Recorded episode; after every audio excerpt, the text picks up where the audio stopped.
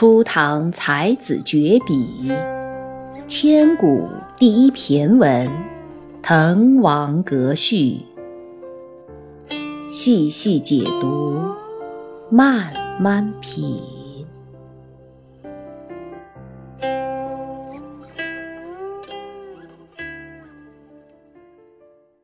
大家应该还记得哈，我们在上节课第一段文字结束的时候。我给大家出了个谜语：“童子何知躬逢胜饯？”第一段的最后一句，这八个字打一个古人名。那我们今天就把这个谜底来揭晓一下，他是谁呢？他就是晏婴。为什么是晏婴？晏这个字很特别，它除了用作姓之外，还有很多别的意思。晏它有平静的意思，有晚迟的意思，也有鲜艳的意思。它在有些地方它读安这个音，但我们这个谜面主要考大家的谜底出来，是因为这个晏婴的晏也有宴会的宴的意思，因为这里恭逢盛饯，所谓盛饯就是丰盛的宴会的意思。这后面的四个字推出来是。晏婴的晏，那前面这四个字就简单了。童子何之？童子嘛，就是小孩子。王勃很谦虚，他说自己是个小孩子，还不懂事。我有那么荣幸的参加这一次的宴会，所以这个谜底就是晏婴。那说到晏婴呢，我们今天就顺便来了解一下这位春秋时期齐国著名的政治家。思想家、外交家晏婴是个什么人物？他其实是姓晏，名婴，他有一个字叫平仲，他是春秋时候齐国山东人哈。那为什么叫晏子？这个子其实是古代对人的一种尊称，古代的人称老师或者称有道德、有学问的人，都是称作。子，比如说孔子、孟子，都是这个道理哈。孔子是孔丘，那孟子呢？孟轲。但是我们后世人都尊称他们为孔子、孟子，所以晏婴，我们后世人也尊称他为晏子。大家可能还对另外一位姓晏的文人比较熟悉，特别是喜欢诗词的朋友，晏殊是吧？包括他的儿子。晏几道都是姓晏，晏殊是很著名的婉约派的词人，他写过很多著名的诗词，比如说“无可奈何花落去，似曾相识燕归来”，就是晏殊写的；还有“昨夜西风凋碧树，独上高楼望尽天涯路”，都是晏殊的名句。虽然都姓晏，但是这两位名人他只是。姓是相同的，应该没有什么血缘关系，而且两个人相差了一千多年啊。我们说的这位词人晏殊是北宋人，他的词很优美，很有富贵气象。我们以后有机会的话，也可以把他的词拿出来，再好好分享学习一下。那这位晏婴呢？他是齐国春秋时候的人，他的父亲是晏若。晏若就已经很了不起，做到了齐国的上大夫。晏若去世以后，晏婴他的儿子就继任为上大夫。那晏婴最大的贡献在哪里？就是辅佐君王，辅佐君主。他是春秋时候的三朝卿相。也就是说，他服务过三朝皇帝，是名副其实的三朝元老。我们经常有的时候会说，某一位前辈在某个单位里面一直在一个很高的位置做过好久啊。有的时候会说三朝元老，他是很名副其实的做了三朝的倾向。那所谓的倾向是什么意思？是卿和相的一个统称，是古代的时候对于。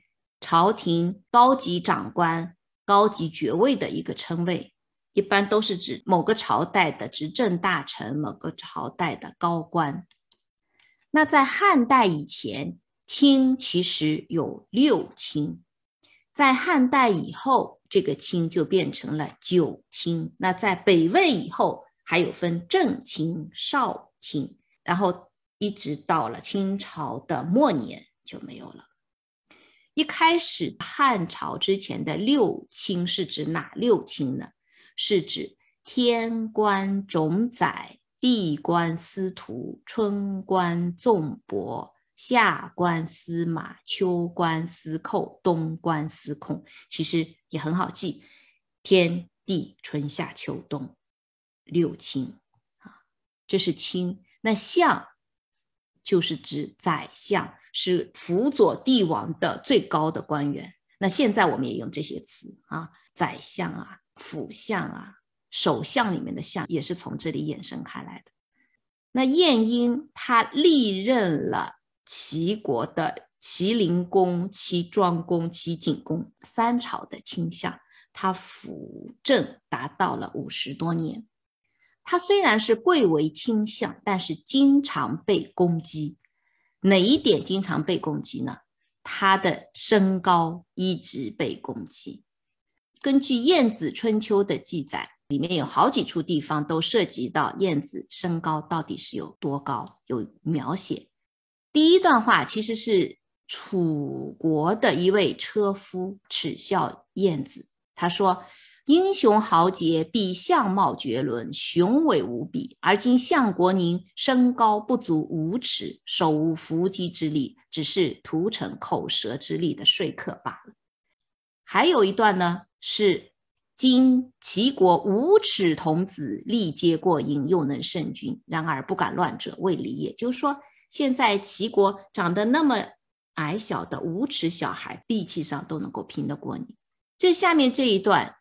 这一句其实是晏子的一位车夫的太太，车夫的妻子在嫌弃自己丈夫的时候说过，其中一句话摘录出来，就是他也说，他说晏子长不满六尺，身像齐国，明显诸侯。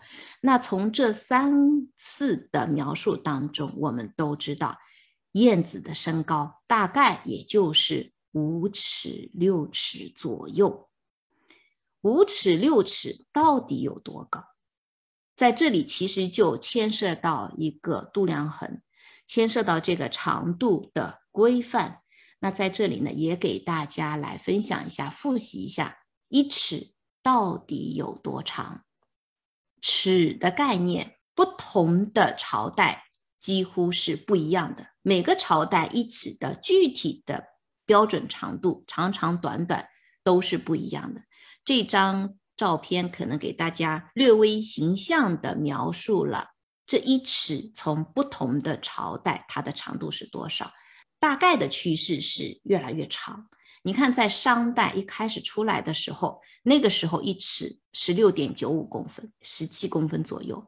那按照这个尺度，我们人的身高，特别男性哈，男性比女性一般会高一点，是一六九一七零左右，那就是一丈左右。所以“丈夫”“丈夫”这个词，也就是从那个时候产生的，就是成人男子的身高大概一丈，所以叫丈夫。按那个时候的一丈一尺的说法。然后到了周代之后，就有开始长一点，到二十三点一公分。然后慢慢慢慢，你看三国以后到北魏、隋代，一尺的长度就越来越长了，到二十九啊、三十厘米啊。特别是到了明朝、清朝的时候，就更加长一点。而且明清时期，尺在不同的领域里面，其实它的长短还是有区别的。做家具的。这个木工的尺，它一尺大概是现在的三十一点一公分，但是裁缝他所用的尺比木工的尺要长一点。所谓裁尺的话，你看就达到了三十四点一到三十五公分这两个尺寸。所以，我们说晏子是在春秋时候的人，那个时候大概一尺也就是二十三点一公分，五尺也就。幺幺五左右，那如果六尺的话，大概也就是幺三八、幺三九、幺四零都不到。所以五尺或者六尺，即便是到六尺，燕子的身高其实真的不高。所以正因为这样一个缺陷，经常受到大家的攻击。那对于像楚王车夫那样对他的攻击，晏子是怎么回答的呢？他的回答就是：外貌身高是不足以来判断一个人的能力的。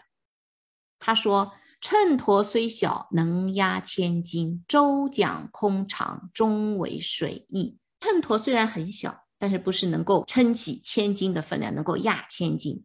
划船的船桨虽然很长。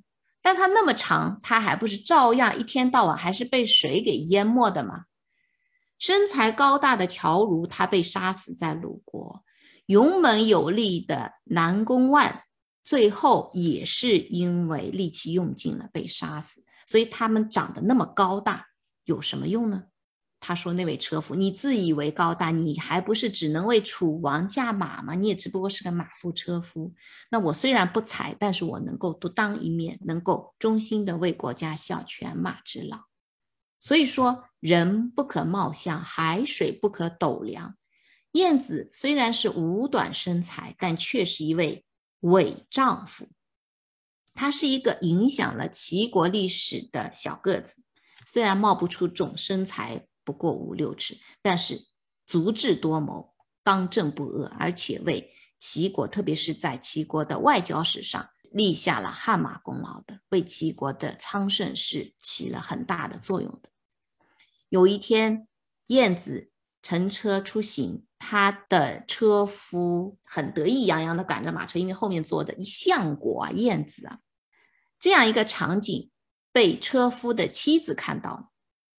车夫回家以后，妻子就很不满意的给他提出意见了。他说：“我想离开你，你让我瞧不起。